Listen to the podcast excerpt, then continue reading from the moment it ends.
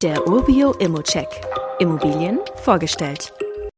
Also, ich kann sagen, ich habe selbst in Chemnitz schon gekauft und ich finde die Stadt super interessant. Es gibt allerdings, das muss man auch sagen, viele Wohnungen, die ich nicht kaufen würde, weil die Mikrolage oder der Zustand nicht passt. Und ich glaube, dass beides in Chemnitz sehr wichtig ist. Hier habe ich aber mal eine Immo, bei der beides passt und die würde ich nicht nur kaufen, sondern in der würde ich auch wohnen, wenn ich halt in Chemnitz wohnen würde. Aber kommen wir mal zu den Punkten, die das für mich so spannend machen. Und der erste ist die Lage. Wir sind hier nämlich zentral in Chemnitz. Die Anbindung ist super. Direkt um die Ecke ist eine Hauptstraße mit Bushaltestelle. Man ist nur 2,5 Kilometer vom Bahnhof und nur 2,3 Kilometer von der TU Chemnitz entfernt.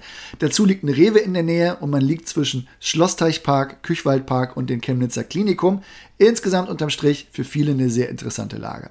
Die Wohnung ist eine Art Loftwohnung. Das sind vier Zimmer auf 124 Quadratmeter, die sich auf zwei Zimmer verteilen. Alles ist sehr modern gehalten und in einem sehr guten Zustand. Dazu gehören auch noch zwei Stellplätze und ein Kellerabteil zur Wohnung.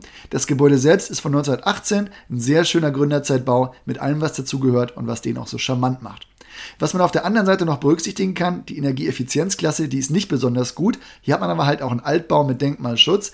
In den Eigentümerversammlungsprotokollen ist da noch nichts diskutiert worden. Die bisherigen Rücklagen der WEG sind aber auch noch nicht so hoch. Wenn da wirklich eine größere Maßnahme ansteht, dann auch eher mit einer Sonderumlage.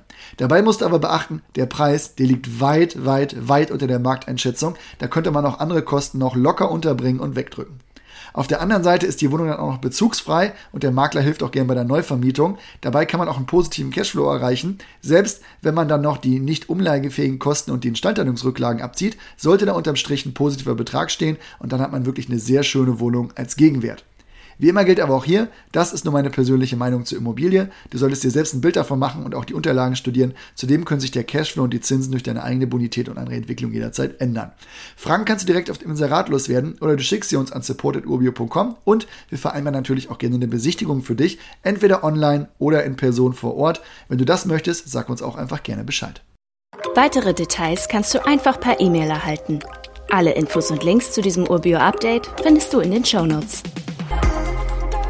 goes and goes.